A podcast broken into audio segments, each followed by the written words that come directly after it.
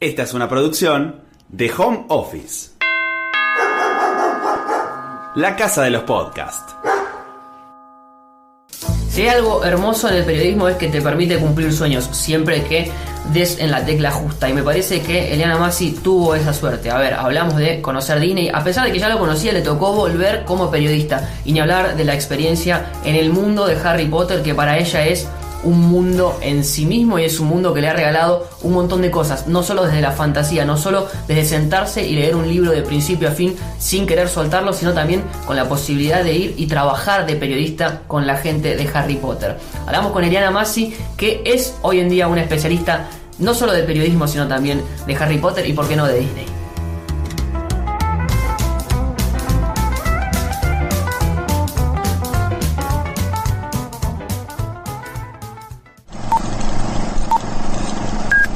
Estoy trabajando de manera freelance con Village Cines, eh, haciendo algunos contenidos. eh, tal vez vas a poder ver en la pantalla de los cines, pero seguro en las redes de Village. Y mm, bueno, trabajando un poco también en Radio Cantilo, me gusta mucho la radio. Eh, voy una vez por semana a La Plata, haciendo columna para el programa de Mariana de Gaola y Tapa Martín, que sería mm, Total Normalidad. ¿Dónde te sentís más cómoda? ¿Escribiendo, hablando solamente con un micrófono, hablando con una cámara, redes? Porque ahora también como que se abre Sí. ese universo. Escribir siempre, escribir en las redes, escribir en un blog, me gusta escribir, eh, es como que me salen mucho más fáciles las cosas cuando, cuando estoy sentada sola, eh, escuchando alguna banda sonora solamente melódica, o, pero bien tranqui, y escribir, siempre me salió. Eh, mi primera historia, entre muchas comillas, porque era un librito muy chiquito, lo escribí a los 11 años, siempre me gustó escribir, pero encontré que la radio es eh, mi segundo medio favorito, digamos. Lo que no me gusta es esto, que... ¿No te, ah, te da vergüenza? Eh, ¿Le el- la timidez a la, a la cámara? Sí, sí, la cámara, mira, hace varios años que empecé a trabajar en esto y, y cada vez se requiere más de filmar y de hacer videos. La cámara no me gusta, creo que no me va a gustar nunca. Eh, siempre estoy pensando más en la cámara que en mí, así que prefiero la radio. Bueno, pero eso mismo, entonces, ¿cómo haces, cómo te preparás vos para, para mentalizarte justamente para estar frente a una cámara? Porque viviste eso. Sí, lo, lo mejor en este caso es que no tengo que ir directo a la cámara, o sea, me, no, No interactúo con la cámara, no soy youtuber, no trato de no hablar demasiado a la cámara y cuando lo tengo que hacer, sí preparo lo que tengo que decir en un guion. eh, puede sonar como, bueno, es muy arreglado, pero lo cierto es que el guion solamente me mantiene menos nerviosa porque ya sé lo que quiero decir y solo le presto atención a la cámara, ¿no? Pero, pero siempre en las entrevistas me enfoco en la persona con la que estoy hablando. Eh, a veces digo, bueno, acordate de sentarte derecha, de esto, meter la panza, subir", viste, como que uno se, se pone a pensar en un montón de cosas, pero en el momento en el que llego trato de enfocarme en esa persona. Me ayuda, creo que desde muy chica me gustó el inglés, entonces no estoy tan nerviosa en la parte del idioma como muchas veces nos pasa, que un idioma que no es el nuestro. Eh, en ese caso trato de no estar tan nerviosa con eso, pero sí me pone más nerviosa el tema del, del video, sí. ¿Te acordás cuál fue la primera nota que hiciste? Con, me imagino que sí. de- Sí, eh, la cámara. primera nota con cámara fue la de Alexander Skarsgård en las cataratas por Tarzán. Fue mi primer viaje, mi primer avión por trabajo de la Cosa Cine. Fui con Warner, nos llevaron a pasear a las cataratas a cuatro periodistas. Eh, uno de ellos era el Capitán Intriga, Tomás Balmaceda. Lo conocí ahí y fue, fue muy divertido porque nos llevaron a pasear con Alexander Skarsgård y el momento de la entrevista fue el final. Entonces nosotros estuvimos con él, ya más tranquilos. Eh, ibas al baño en el avión y estaba él, ¿no? Claro. Pero sí, como que nos relajamos bastante y en el momento de la entrevista fue muy loco porque él es tan alto y yo mido 1,50 Ah, que... no, fue, no fue sentados, No, parados. fue eh, con la garganta del diablo de fondo, real, eh, nosotros ahí con el micrófono y había un banquito que me ofrecieron para hacerle la nota. Por suerte él es muy caballero, eh, dijo, no, no, por favor, yo me, Me- me- agacho un poco, eh, si ven la nota está un poco encorvado, Fue muy divertido porque tenía como preparado un quiz. La idea era, estás paseando en las cataratas con Tarzán, ¿qué, qué harías y de qué hablarías? Tenía preparado un quiz, pero al mismo tiempo, eh, él lo primero que me dijo fue, qué romántico este lugar y Ah, te rompió todo. Sí, sí, ahora me acuerdo y me pongo, sí, me pongo colorada, pero no, fue muy divertido, salió muy bien. Lo único que no sabía era cómo manejar el micrófono porque había, Nunca. claro, nunca había tenido el micrófono y encima me pasaba que había estudiado los movimientos y todo para hablar con él y me dieron un micrófono y dije, ¿y ahora? Entonces era, bueno, vos, ahora yo y ahora quién, pero salió bien, por suerte ¿Esto salió ¿Qué año bien. fue? ¿2015 más o menos? Fue 2016, 2016. mediados de 2016. Y de acá, de ese mediados 2016 hasta estamos a mediados 2019. Sí. No sé, ¿tenés la cuenta de cuántos viajes ya? ¿De cuántas notas? ¿De cuántas notas, eh, lo puedo decir y después lo puedes cortar, pero de cuántas notas tuve? Eh, viaje Stranger Things con los chicos, pero no fue con cámara. Sí. Después hubo uno a Halt and Catch Fire, que tampoco fue con cámara, una serie de AMC creo que la pasaban. Eh, después, sin cámara Fahrenheit con Michael B. Jordan, que son esas que decís quiero que haya una cámara porque estoy entrevistando a. Michael B. Jordan. Em, Esto fue igual antes de. ¿Fue después de Creed o antes de Creed? Por. Antes de Creed. Claro. No, No, en el medio de las dos, En realidad, dos, claro, hicieron en el medio de las dos. Después con cámara fue el de Animales Fantásticos y dónde encontrarlos, que fue como esa, el... esa dimensión especial acá. para- Bueno, después hablaremos de eso, pero fue el mejor viaje de mi vida y realmente no me importaba nada, ni la cámara, ni nada.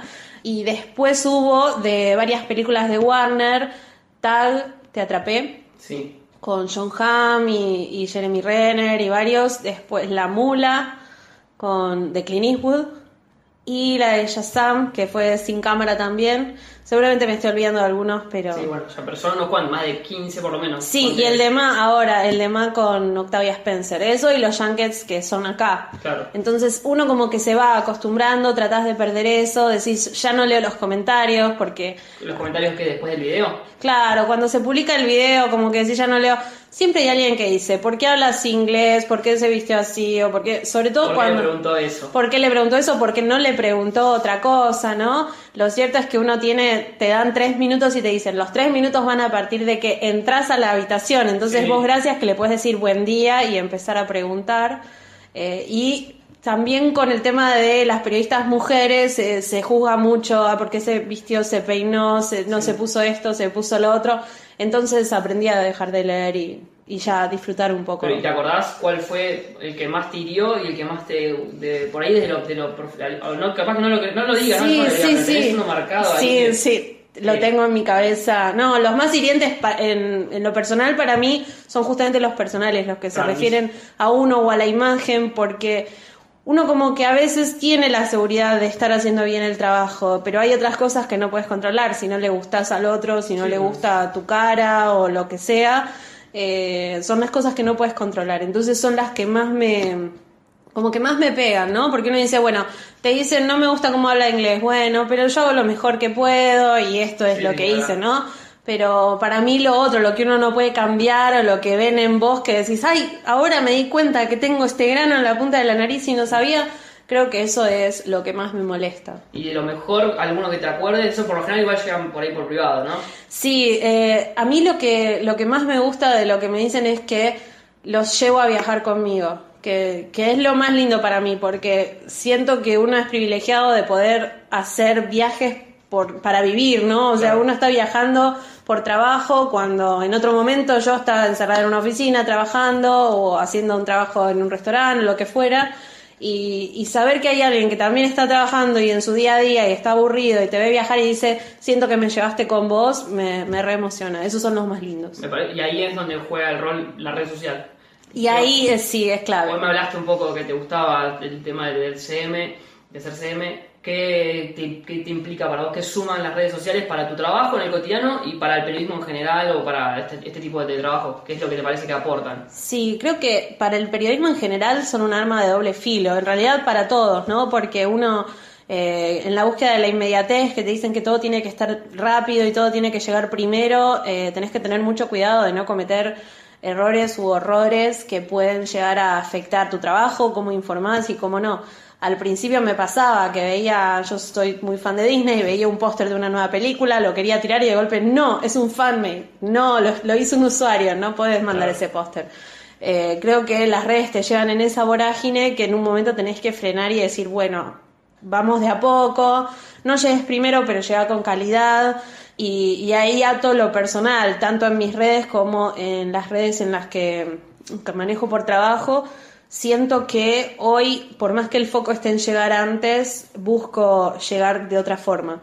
¿no? Eh, hoy, por ejemplo, salió un nuevo póster de Frozen, de Frozen 2, para avisar que mañana salía el tráiler y lo que yo fui a hacer fue como hacer un comentario sobre Frozen, sobre la película o sobre la canción. No voy a póster, póster ya. Eh, me parece que siempre está bueno. Eh, por un lado hay gente que cree que el que llega primero es el que llega mejor. Yo siento que si llegas bien, no importa si llegaste un poquito después, ¿no? Lo importante es llegar justamente. Exactamente. Bueno, hablando de llegar, ¿te acordás la primera conexión con Disney? Uh, No laboral, ¿eh? No, sí, la primera conexión con Disney fue, es una historia muy rara. En el 92 yo tenía 5 años eh, y nunca había viajado en avión ni nada raro. O sea, mi familia era súper tranqui, mi papá empleado, mi mamá también. Y eran amigos de los hijos del dueño de la empresa donde trabajaba mi papá. Y el dueño lo llamó, él pensó literal que lo iban a echar y agarra y le dice, mira, mis hijos se quieren ir a Disney, yo no quiero que vayan solos, así que toma, literal, le dio un sobre, no es mentira, y les dio un sobre con dos mil dólares Ah, eh, en ese momento, en 92, imagínate, y le dijo, lleva a tus chicos todos, yo no quiero que mi hija viaje sola, me da miedo. Y me dijeron, bueno, nos vamos a Disney, pero a Disney, Disney, el castillo, yo no sabía ni que era un lugar Disney. Y llegué y fue amor a primera vista. Creo que hay cosas que me acuerdo como... No me acuerdo de nada de lo que pasó cuando tenía cinco años, pero me acuerdo de eso. Eh, y desde ese momento, como que todo lo que mis viejos hicieron fue tratar de ahorrar para volver y para volver y decir, bueno, acá puedo comprar algo porque habían ido súper ajustados eh, y no sabían inglés, nada. Y después yo cuando tuve mi primer sueldo también lo dediqué a, a eso. Es como empecé a estudiar la historia de Walt Disney, empecé a estudiar la historia de la empresa, siempre me interesó la parte biográfica y así surgió el amor. Cuando fueron a Disney, vos ya consumiendo películas sin saber. Yo sabía, perdón, yo conocía, bueno, a Mickey y esas cosas, había escuchado de ciertas películas, pero en ese momento había visto solo La Bella y la Bestia, que era del 91, Claro. y que es mi película favorita. Eh, y algunos dibujitos, tenía, no recuerdo los años, pero tenía los VHS de Canta conmigo, Canta con nosotros, Sí. que era, por ejemplo, no sé, una película e iba a la carita del personaje Sí. diciéndote por dónde cantar. eh, los cortos de Disney, de Mickey, Tenía recontra bloqueado. bueno, viste, tenía todo eso y era como lo, lo que más consumía. Eh, libritos de Disney que traía esta gente, al ser los hijos de los dueños de una empresa, era como que siempre tenían las últimas cosas y las mejores cosas, entonces yo iba a la casa y veía juegos y cosas que eran una locura y ahí empecé a consumir los productos. Y pero- efectivamente decís que te estudiaste la historia de Walt Disney, la historia de la empresa y demás. ¿Cuál Sí. fue el dato más llamativo y que siempre que te acordás siempre porque Yo creo que me llega mucho en general el dato de, eh, y, y las frases de él de, somos adultos pero siempre está el niño interior y podés seguir disfrutando y puedo ser una mujer de 32 años que hace el almuerzo y paga las cuentas y es responsable de sus dos hijos mascotas, pero al mismo tiempo puedo disfrutar de un libro, de una película o de, de divertirme, de incluso disfrazarme o pasarla bien de otra forma. Eh, creo que es lo que más me quedó y lo que más me marcó, ¿no? Que al principio lo veía como una falla porque eh, yo leía Harry Potter, que supongo que después iremos ahí, siempre está por la magia. Yo leía Harry Potter y tapaba el libro, como las señoras que leían 50 sombras de Grey en el colectivo. Eh, y yo estaba en segundo año de la secundaria, tenía 14 años e iba a la escuela con Harry Potter, pero con contact. Y era como, bueno, estoy leyendo, nadie sabe qué. Eh, y hoy todo lo contrario, hoy me enorgullezco de poder mantener eso y de, de poder disfrutar de ese tipo de cosas que antes quizá no disfrutaba. No había manera. Bueno, y en el medio llega, ¿cómo fue la historia de, de la oferta cuando te, te suman al plantel de no sé si es Disney o My Disney, por dónde pasa el... Sí, fue Disney, eh, se llamaba Disney Interactive, la rama, que era donde tenían a Club Penguin y a toda la página Disney Online, Disney Latino y demás. Eh, fue muy loco porque eh, yo estaba trabajando en un call center y mi supervisora se fue, me dijo, me voy a trabajar a Disney. Y uno pensaba, se va a los parques, ¿viste? Porque Sí. había como pasantías y todo. Bueno, qué emoción, pero era mi supervisora, no tenía tanta confianza, nos intercambiamos mails. Y un día me manda un mail y me dice, ¿puede ser que vos siempre ibas vestida con una remera de Disney, con algo de Disney? Sí, le digo yo, es que soy muy fan. Me dice, bueno, porque yo estoy trabajando acá en las oficinas de, de Olivos y me gustaría que vengas a trabajar conmigo. Ni siquiera, o sea, yo estaba en un call center en el que verificaba datos de personas que pedían préstamos en Estados Unidos y en México. Nada que ver. ¿Eso sabía que eras periodista vos? O- Yo estudiaba, estaba empezando a estudiar comunicación Ni en siquiera, realidad, claro. ni siquiera.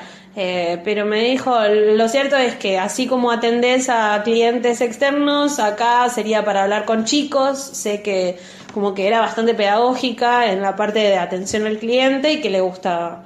Y mm, me llamó para escribir mails a chicos. Ah, directamente, claro. Era el trabajo más divertido del mundo, era decirle, hola Pingüi amigo, ¿cómo estás en la isla de Club Penguin? Eh, y, y real, había chicos que ya te veían por la firma y te decían, hola amiga Eliana, acá desde Costa Rica, ya te conocían.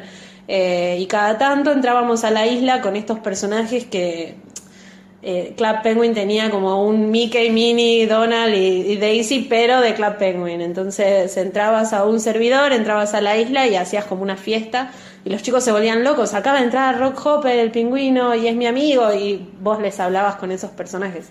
Era muy divertido. Era, sí, sí, era, este es un costado más menos conocido. ¿Vos si te daba vergüenza tenías que hablar, eh, era hablando, escribiendo o hablando...? No, siempre escribiendo mails, que le decíamos, bueno, el fan mail justamente, eh, desde chicos que te decían jugar en Club Penguin me cambió la vida, tengo 10 años y no me da vergüenza, o hasta chicos que te decían mi mamá está enferma, o hubo un huracán y perdimos todo, y literal te decían, hace un año no puedo hablarles porque no tenía computadora, porque pero ahora... Sí. Eh, la verdad es que con lo puros que son los chicos, te abrían el corazón y vos estabas del otro lado tratando de hacer que tuvieran un mejor día. Para mí eso me cambió la forma de ver un trabajo eh, y, y me cambió la forma también de ver lo que yo quería hacer, ¿no? Que para mí entrar y que alguien te diga, con esta foto que para uno capaz fue una estupidez que mandaste porque estabas de buen humor, con esta foto me hiciste mejorar el día, para mí, o sea, ya mi trabajo vale la pena, ¿no? ¿Y cómo, cómo seguiste, no sé seguiste escalando ahí en Disney, creciendo como más,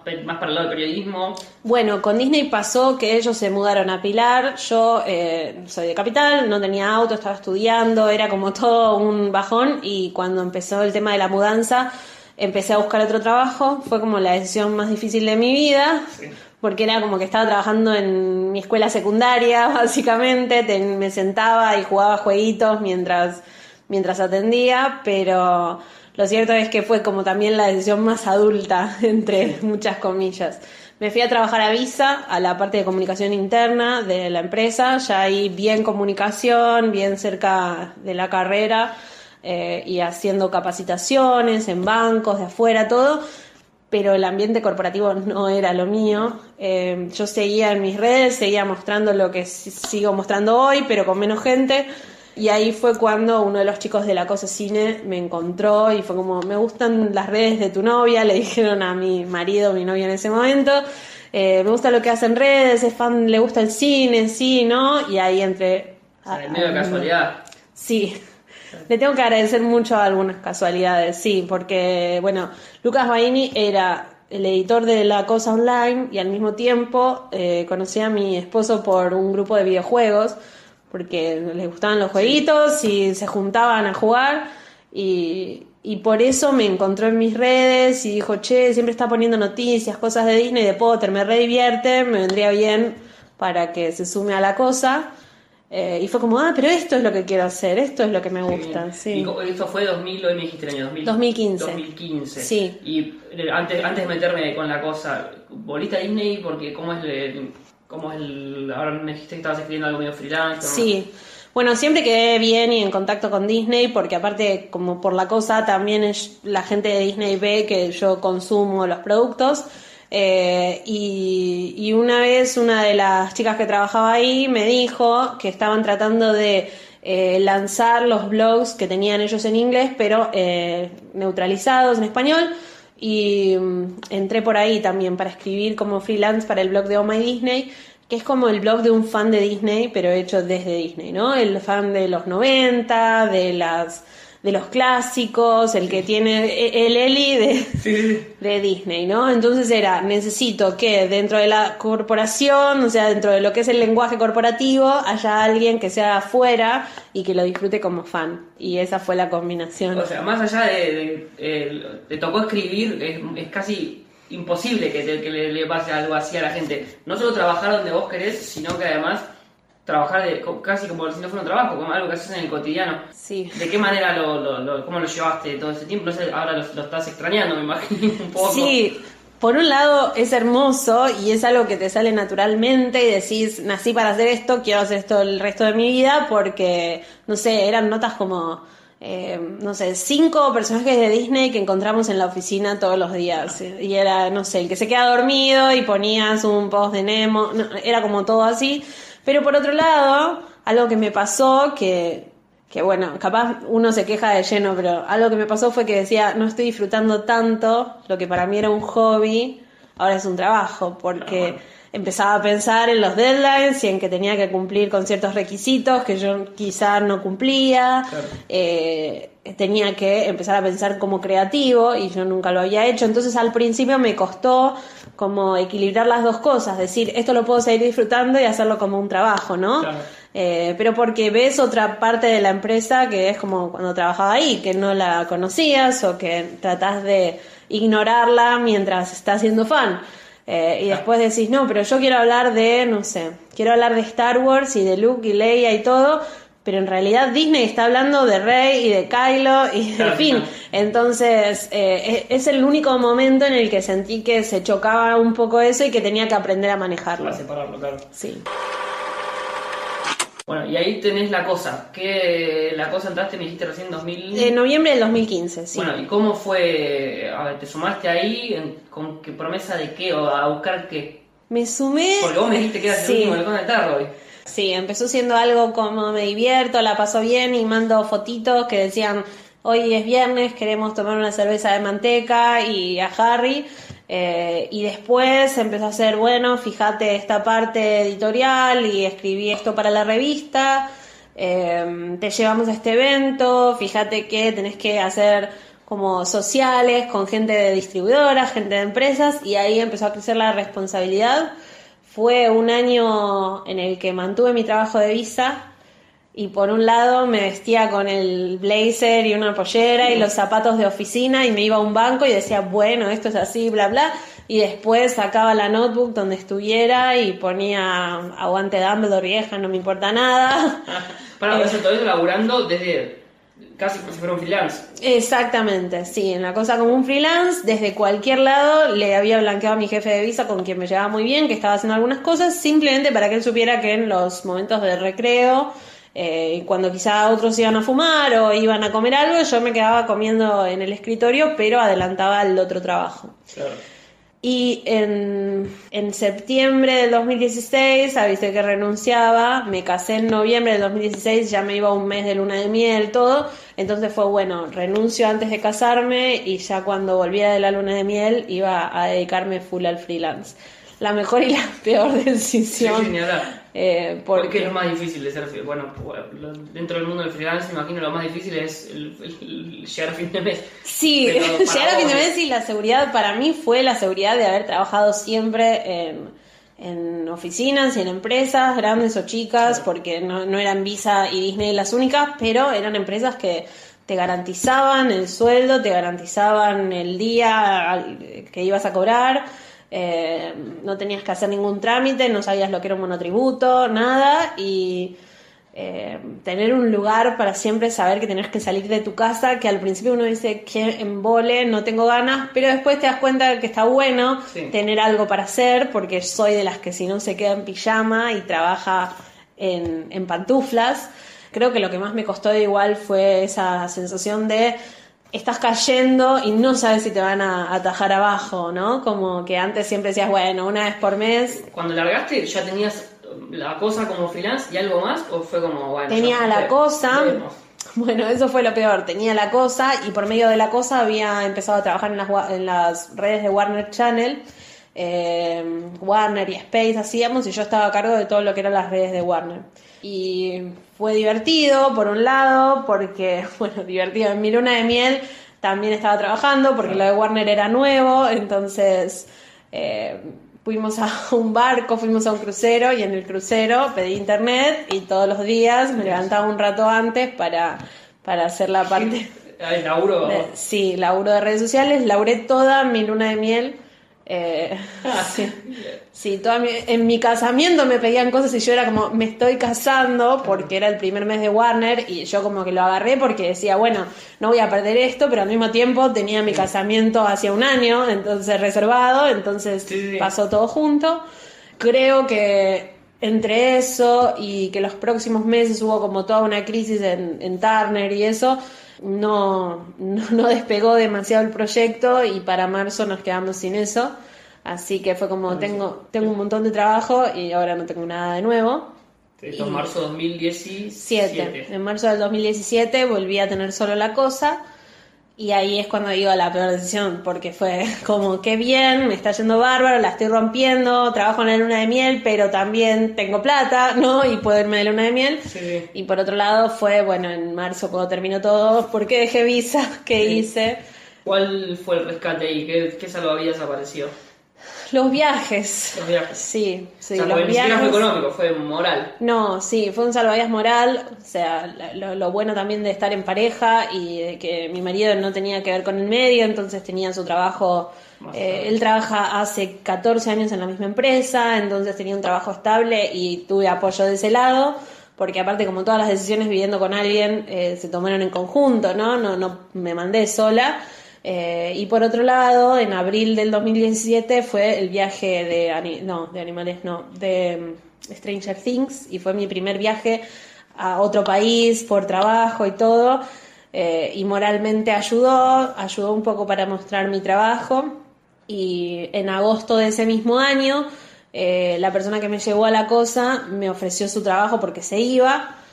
Y ahí fue cuando empezó a remontar, ¿no? Como de marzo a agosto estuve medio en un vacío, no, no sé dónde voy a ir a parar.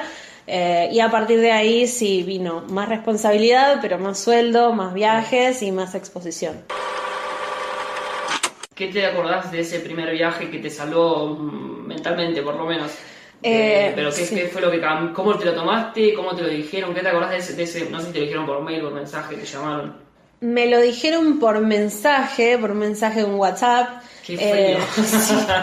Sí, eh, los viajes llegan como siempre a la parte de la dirección de la revista y desde la dirección nos mandan el viaje y fue como, bueno, se cayó Warner, es todo un bajón, estamos sufriendo, pero mira, te vas tres días a Atlanta eh, y te vas a ver a Eleven, que en ese momento aparte Sí. Stranger Things, después de la primera temporada era la bomba. Fue antes de que viniera acá. Fue antes de que viniera acá. eh, vas a ir a visitar el set. En el set me acuerdo de que pude ver toda la escena del regreso de Eleven. O sea, ese capítulo vi filmar. Ah, y- ¿viste, ¿viste el rodaje de ese capítulo? Sí, vi cómo filmaban ese capítulo. Claro. Eh, desde Will tirado con toda la máquina esa que tenía atada y todos los dibujitos en la pared y en todos lados, hasta eh, cuando entrevisté a Millie Bobby Brown tenía el traje de bitching, que estaba pintada y todo, y yo no entendía nada porque había terminado Sí, eh. ¿no? como muerta en la primera temporada y había eh, ahora estaba pasando esto. ¿No lo pusieron en contexto ahí? ¿Cómo? Nada, no podíamos saber nada. Cuando llegó Will estaba en una bata y le decíamos, ¿estás en el hospital? No te puedo decir. Eh, pero estás enfermo, no te puedo decir. Bueno, eso te pasa un montón, que no te pueden decir cosas. De Sí. hecho, te pasó lo mismo, ahora hablamos del viaje de animales fantásticos, que no te, Sí. que te los dan con un montón de anticipación y sobre todo los que son rodajes. sí. Que está buenísimo porque ves un mundo que de otra forma no conoces ni en pedo. Pero ¿cómo haces para hacer tu trabajo? Tenés ¿Qué? que preguntar.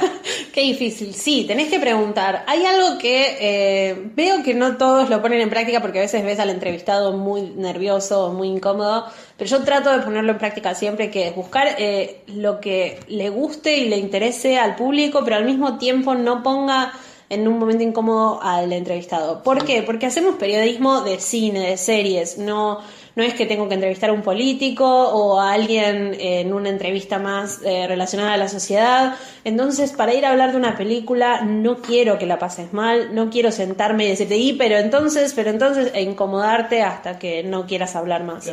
Eh, mi idea siempre es buscar todo lo que yo le preguntaría, lo que creo que le interesaría a la gente, filtrar las cosas que muchas veces por contrato, por NDA te dicen, bueno, de esto no puedes hablar, de esto no puedes preguntar. Y por otro lado, buscar las cinco o seis o siete preguntas que eh, más le vayan a, a interesar responder y con las que crea que también más pueden eh, sentirse cómodos respondiendo, porque al fin y al cabo yo lo que quiero de una entrevista de cine, de series, es divertir al que está del otro lado, ¿no? Eh, muchas veces te dicen, ay, pero hablaste con tal y no le preguntaste por qué se fue de tal serie. ¿Te dicen jefe o te dice.? No, gente? te dice gente en los comentarios, te consultan, Ah. ¿no? ¿Por qué no le preguntaste por qué se fue de.? ¿Por qué no le mencionaste su papel en el 95? Y el tema es que, primero, los tipos no pueden hablar de eso porque tienen bajo contrato, están hablando solo de lo que ellos y su distribuidora actual les permite. Segundo, claro, son tres minutos. Hay algunos con los que se da, que les puedes preguntar. eh, creo que con, quien más me divertí fue con Zachary Levi, Zachary Levi, como le guste decirlo, de Shazam, que él, fue una entrevista grabada eh, con audio. Y después de toda la entrevista, yo amo a Flynn Rider, el personaje de, de Enredados, que él le da la voz. Después de toda la entrevista sobre Shazam, sobre cómics y todo, Warner, Warner, Warner, el tipo se puso a hablar de cualquier cosa y yo le dije, tengo tu voz en mi playlist porque amo a Flynn Rider, es mi príncipe favorito de Disney y el tipo se recopó. Pero ¿qué pasa? Yo me di cuenta de que se copaba porque estaba hablando de todo y hablaba de Marvel y hablaba de DC. Sí, sí, sin filtro. sin filtro, al ser sin cámara estaba súper cómodo, eh, agarró mi anillo de compromiso que es de Mickey y, ay, a ver, lo puedo ver y lo vio y se lo pasó a, a Jack Dylan Grace. Es como que el tipo era muy copado y se daba para hacer ese tipo de preguntas. Algo que para mí está bueno es siempre ponerle tu, tu impronta a la, a la nota, no solo con las preguntas y demás, sino porque, por ejemplo, cuando haces un viaje no podés hablar de la película hasta unos días antes del estreno, entonces no vas a poder mostrar esa entrevista. Claro. ¿Qué puedes hacer en el interín para que a la gente le interese? Porque vos le decís, estoy acá entrevistando al presidente de los Estados Unidos y de golpe le decís, pero no te voy a contar nada. Y no está bueno.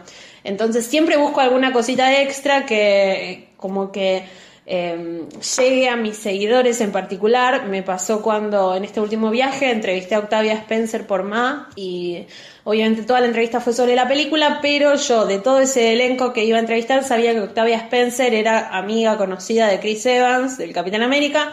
Cuando termino de hablar, ya viste, ya estaba re tranquila todo, le digo, le puedes pedir a Chris Evans que se haga un Instagram y ella se recopó, toda divina, me dijo, lo tengo en Twitter, voy a ver, no sé qué. Ese pedacito de la entrevista a mí me sirve como Eli, como periodista y para la gente que está leyendo o viendo o escuchándome. Eh, siempre trato de sacar algo en algún momento que se pueda y después de contarles, contarles qué pasó. Bueno, John Hamm tuvo un montón de problemas con el alcohol y todo de más joven. El tipo toma café todo el tiempo. A mí me encanta decir que John Hamm se está recuidando todo el tiempo porque estuvo en rehabilitación y todo, y hoy lo único que necesita es café. Entonces siempre pide, muy amablemente, te necesito cinco minutos para ir a buscar más café. Es lo único que quiere, ¿no? Sí, sí. Es como que esas cosas me, me gustan porque te hacen también darte cuenta de que son uno más. Sí, una- que no es, no es la, la- el protagonista de la película o no es la estrella. Exacto. Es una persona. Es una persona y, y le pasan un montón de cosas como nos pasan a todas las personas y es súper interesante ver esa parte. Entonces siempre trato de grabar como, o para mí, para después contarlo, recordarlo, o algunas stories que digan, bueno, hoy hablé con tal, tal es así, tal es así, este me dijo tal cosa, ¿no? Como que eso me llama mucho la atención. Y con, con el tema de al revés, o sea, a veces no le puedes preguntar cualquier cosa, a veces la hiciste, ya está, tenés la pregunta, bla, bla, bla, no puedes decir nada, porque la película se estrena, Sí. sobre todo es un rodaje. De acá, ¿cómo haces para guardarte el secreto? Eh, porque te vas de viaje, eso Sí. en tus redes se ve. Sí. Eh, por- ¿Cómo haces para no ponerte ansiosa también? Hubo momentos, por ejemplo, en el viaje de Stranger Things, no podía decir que estaba viajando a Stranger Things ni siquiera, no podía Claro. nada. Entonces, eh, era como, hay un viaje súper secreto, pero les puedo mostrar esta ciudad, les puedo mostrar ciertas cosas, como que la gente era, pero decinos, pero aparte es como, te juro que no le digo a nadie, sí, sí, sí. no, a ver, no Claro. va a pasar, acabo de firmar mi vida en un. NDA, pero lo cierto es que tratás de divertir o de entretener de otra forma, ¿no? Decir, bueno, hoy fue un día hermoso, ahora como estoy acá, aprovecho que no conozco nada y voy a ir a una tienda y a ver qué venden y venden cosas de cine y las mostrás y mostrás fotos y decís, miren esto que allá sale 200 mil pesos, acá sale 10 dólares, Claro. lloremos juntos. Claro. Entonces, eso también es lo que te hace llegar un poco a la gente, ¿no? Que es lo mismo que cualquiera haría si llega a un país así y ve esas cosas. Sí, sí, un viaje más de turista. Exacto. O sea, pero pasa por mostrarlo por ahí. Pero cuando volvés, ya por fuera del viaje, te Sí. volvés y ya nos metemos en el de Animales Fantásticos. ¿Cuánto Sí. tiempo antes te fuiste de nota? ¿Como un año? Sí, más. La película salía en noviembre, sí, en noviembre y yo me fui en octubre del año anterior. Yo me fui en octubre del 2017. ¿Cómo fue? ¿Te fuiste hasta allá? Nadie- no sé si compartieron algo en, en ese momento en las redes. En ese momento solamente pude, eh, digamos, estando, saliendo para el set, pude mostrarme a mí con la revista y diciendo estoy saliendo para el set, qué emoción. Para el set de Animales, Animales Fant- Ah, ya Fantásticos. dic- diciendo para Ya cuál. diciendo, pero el día que estaba saliendo al set, el 3, 4 de octubre más o menos. Y después, desde el set, nos sacaron un montón de fotos, nos filmaron todo, pero había una sola foto que iba a poder salir ese fin de semana. eh, y de ahí un año sin fotos. Sin Era nada. como, bueno, el fin de semana que viene vamos a sacar una foto de cada uno vestido de su ropa común con la valija de Newt. En un pasillo que Sí, no se veía X, nada, era un sí. pasillo oscuro X, pero teníamos la valija de Newt. Eso fue todo lo que pudimos mostrar. Yo no podía, pero contar nada, me habían maquillado, había hecho videos, había hablado con Eddie Redmayne, no podía decir nada. Eh, Y esto no, la- tampoco se había difundido, o sea, solamente habían dicho que iban al set, pero no con quién iban a hablar, no que iban a hacer nada. En el medio, bueno, justamente, ¿cómo lo manejaste vos? Siendo una fanática, manejándote, vas a los eventos de Harry Potter, la gente me imagino que un poco sabe Sí, por ahí sí. cómo era eh, ese cotidiano. Me estás poniendo incómoda. No, no eh, era muy difícil. Le- lo cierto es que tengo gente muy cercana, fan de Harry Potter, que era obvio que veía que me brillaban los ojitos y sabían que algo había pasado. eh, pero siempre por suerte es la misma gente que es re responsable con mi trabajo. Había pequeñas cosas que podía contar, por ejemplo, estando en el set, vi uno de los uniformes de Gryffindor de, de los años 30, en los que estaba la película, a 27, y lo dibujé. Soy pésima dibujando, pero a medida que iba recorriendo cosas, dibujaba como un mapita, y después pude, volver y decir, miren, este mapa, pero no lo mandaba por celular ni Sí. nada, ¿no? Como mostrándoselos en vivo a mis amigos, este mapa, así es el mundo mágico de París. Cualquiera, porque en realidad era un set y después no vemos nada de eso, estaba todo armado. Pero la emoción de poder mostrar, lo único que podíamos hacer era eso, anotar y mostrar dibujitos. Y hablame de la emoción, ¿cómo fue subiendo? Te dijeron, te vas a París, te vas a Animales Fantásticos, Sí. vas al rodaje de Animales Fantásticos, vas a dar con, eh, con Newt, con Eddie Redmayne, vas a disfrazarte de Harry Potter.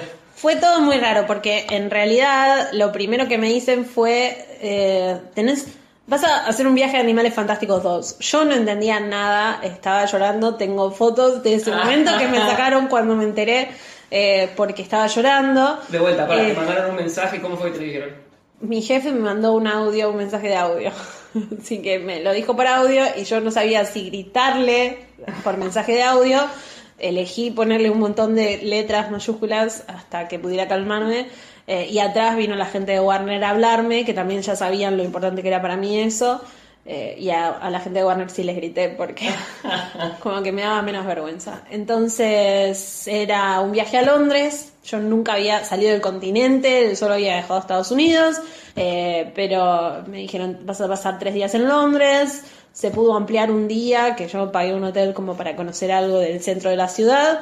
Y era, vas a ir al set y va a haber una experiencia, era todo lo que te decían. Después fue, tal vez van a estar los actores, pero depende de la escena que filmen. Yo ya estaba pensando, pensando con otra cosa que no era mi, mi corazón de fan, que estaba pensando en Jude Law, Claro, porque sí. digo, bueno, Jude Law como Dumbledore, qué bueno. Eh, pero la verdad es que ahora no, o sea, no me arrepiento de nada porque al que tenía que conocer era Eddie Redmayne en ese viaje. Después nos dijeron que iba a haber toda una visita, además del set, a la parte donde hacían la vestimenta y demás. Y siempre fueron tirando así como pistas hasta que nos pasaron unos días antes la agenda. La agenda decía eh, cosas como no puedes contar nada de lo que te digan ningún actor ni J.K. Rowling. Yo dije, bueno, claro, no, pero la agenda decía eso porque tenían como todo un contrato genérico por las dudas. Y yo, imagínate, yo ya estaba. No, no, la manija no te, no te puedo explicar. Y bueno, por suerte, no sé si por suerte o no, pero no fue J.K. Rowling porque ahí sí no hubiera podido hacer mi trabajo. Pero hicimos todo el día en el set, nos vistieron, nos pintaron. Fue muy loco porque yo uso anteojos y en el set la idea era que la ropa fuera bien de los años 20, 30, entonces era como sacate los anteojos, no veo. era como, pero son muy modernos tus anteojos, bueno, No, matarán al, al vestuario. Estaba con los anteojos y me maquillaron con bien maquillaje de película que nunca me había me habían maquillado así. Y yo cuando llegaba al set miraba cosas nuevas y lloraba. Entonces todo mi maquillaje es como lo fui corrigiendo porque era como todo lo que me habían puesto se formaban lágrimas así. Pero no, siempre mantuve... ¿Qué te, ¿qué te decía la gente cuando te veía llorar de la emoción? Porque no dejas de ser una, una periodista, que o una gente Sí, que fue a trabajar. Fui muy, se ve en el video, fui muy, de, o sea, como que tuve mucho cuidado. Se ve que me aprieto las manos muchísimo porque estaba muy nerviosa. Por suerte había un par de youtubers que habían llevado como representantes de otros países que era más el espíritu youtuber, ¿no? Estaban gritando. Ah, no nada. claro, entonces yo no quedé tan mal, Claro. solamente era como unas lágrimas que se caían, pero sí se dan cuenta y te miran y te sonríen y te tratan de mostrar más. Eh, sí me di cuenta de eso y después de ver, había algunos youtubers que eran más youtubers genéricos eh, de varios temas y no eran solo de Harry Potter, y después periodistas que no eran fans directamente, entonces que iban para ver qué onda y Sí. divertirse cubriéndolo. Eh, entonces en mi caso, cuando se dieron cuenta, veían que yo tengo el tatuaje y todo, eh, me decían, ¿querés sostener esto? ¿Querés mirar esto? Como que le daban un poquito extra. Y mm, al final de todo el día nos dijeron, lo lamento, pero Dan Fogler, que es eh, Jacob en la película, no va a poder venir, solo van a tener a Newt. No me importa nada, aguante Newt. Y vino él divino y hablamos. ¿Cuánto tiempo hablaste? ¿Como cinco minutos? Dos minutos. Dos minutos, nada. sea, Tuve dos minutos. dos y- minutos es muy poco. Normal cuatro. Normal, sí, mínimo. Cinco. Bueno, solo podíamos hacerle preguntas sobre algún juego o algo para mostrar en las redes, nada de la película. Eh, que Pero, eso. Como un juego de... Podríamos, por ejemplo, eh, hacerle a él un juego, como un yo nunca o alguna cosa así, Sí. hacerle dibujar, hacerle bailar, hacerle... Yo le hice un esto o aquello de Harry Potter para que eligiera Gryffindor o Slytherin, Sí. Grindelwald o Voldemort, eh, porque no podíamos preguntarle nada de la, de la película y no podía hacer una entrevista. Tenía que ser algo Algo más dinámico. algo súper dinámico, didáctico y para la experiencia en el set. Él no podía hablar de nada. Eh, pero al mismo tiempo fue bueno porque si bien después todos los comentarios fueron, pero ¿por qué no le preguntaste sobre Dumbledore? No, no podés. No podés. Eh, al mismo tiempo no tuvo que spoilear nada, no tuvieron que cortar nada. Simplemente le preguntaba si te fueras de aventura con quién sería con Ron o con Hermione, no, no sé, viste, como que tenían preguntas muy Potterhead. Y él es muy fan, entonces estuvo bueno porque contestó todo. Total- Bueno, quedó ese viaje, como me imagino, es insuperable. Sí, Atrás vinieron un montón más. ¿Cómo, te, cómo mantenés? No sé si ya es un trabajo, si es una, una molestia a veces, si es como, uh, qué fiaca viajar de vuelta. O al revés, qué bueno, viajo de vuelta, estoy esperando Sí. otro. ¿Por dónde pasa ahora la ansiedad o el prepararse para un viaje? Para... Siempre estoy esperando otro viaje. Amo viajar, es la parte de mi trabajo que más me gusta. Eh, especialmente, además de que uno, bueno, te imaginas el glamour, el hotel, qué lindo. No, lo que más amo de viajar es conocer otras culturas, otras personas, eh, conocer realmente cómo son dentro de ese mundo que uno tiene tan lejano, que ves por la tele. Pero, pero no, lo disfruto un montón. Siempre estoy pensando cuándo vendrá otro viaje. Eh, y creo que en el momento en el que me aburra es cuando Sí, tengo que cambiar, ¿no? Porque sí soy una persona, mi marido siempre se ríe porque estoy hace muchos años con él y me dice, soy de lo único que no te cansaste rápido, Eh, pero lo cierto es que soy una persona muy inquieta, eh, me gusta explorar nuevos horizontes, me, cambié mucho de, de carrera, cambié mucho de laburo hasta que encontré lo que me gustaba y siento que si no lo hago con pasión y si no lo disfruto, prefiero moverme y no hacerlo, ¿no? Siempre en la medida de lo posible, hablando de, de que se pueda. Eh, entonces siento que el día que no quiera viajar más o que, como mucha gente dice, a veces llegas a un junket, a un evento de prensa y ves periodistas de más de 50 años quizá que están ahí y dicen, otra vez tengo que hablar con Robert De Niro. ¿De verdad? o sea, ¿estás sufriendo por hablar con Robert De Niro? Yo quiero respirar su aire nada más. Y creo que en ese momento es cuando tenés que decir, basta, llegué hasta acá, ¿no? Sí. Bueno, me queda la, la última que tiene que ver con justamente conociste colegas de todo el mundo. Sí. ¿Qué es para vos un colega dentro del periodismo? ¿Qué es lo que, cómo, qué es lo que representa el ser un colega? Eh, qué difícil. Sí. Eh, este medio es un medio muy competitivo y nunca me encontré muy cómoda con eso. Eh, nunca me encontré muy cómoda con, en general, el estar mirando al otro. Creo que como colegas deberíamos apoyar el trabajo de cada uno. Eh, me encanta lo que vos haces porque señalás como lo que más te copa de cada colega o de cada persona que, que conoces o que disfrutás sus contenidos. Eh, siento eso, que entre nosotros tenemos que apoyarnos, que todos tenemos un lugar muy marcado.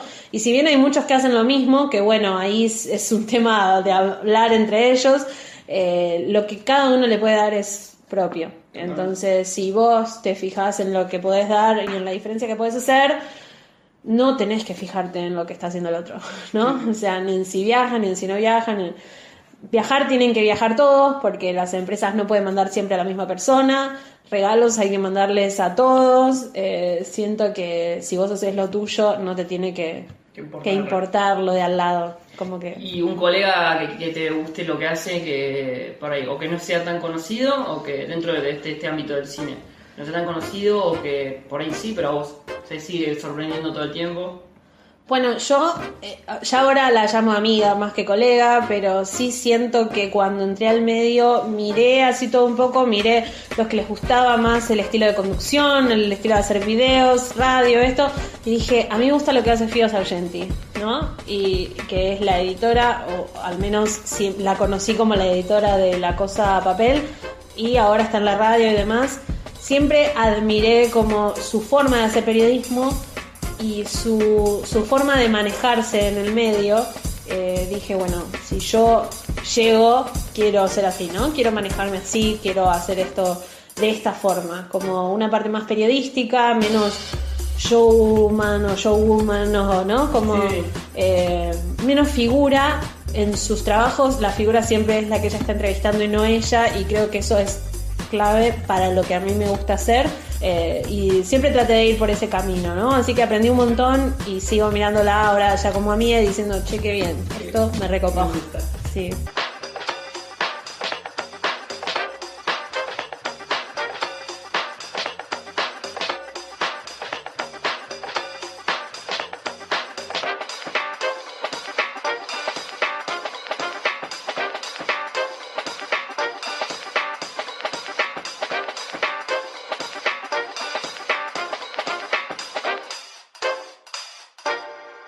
Esta fue una producción de Home Office. Encontranos en Instagram como Home Office Podcast.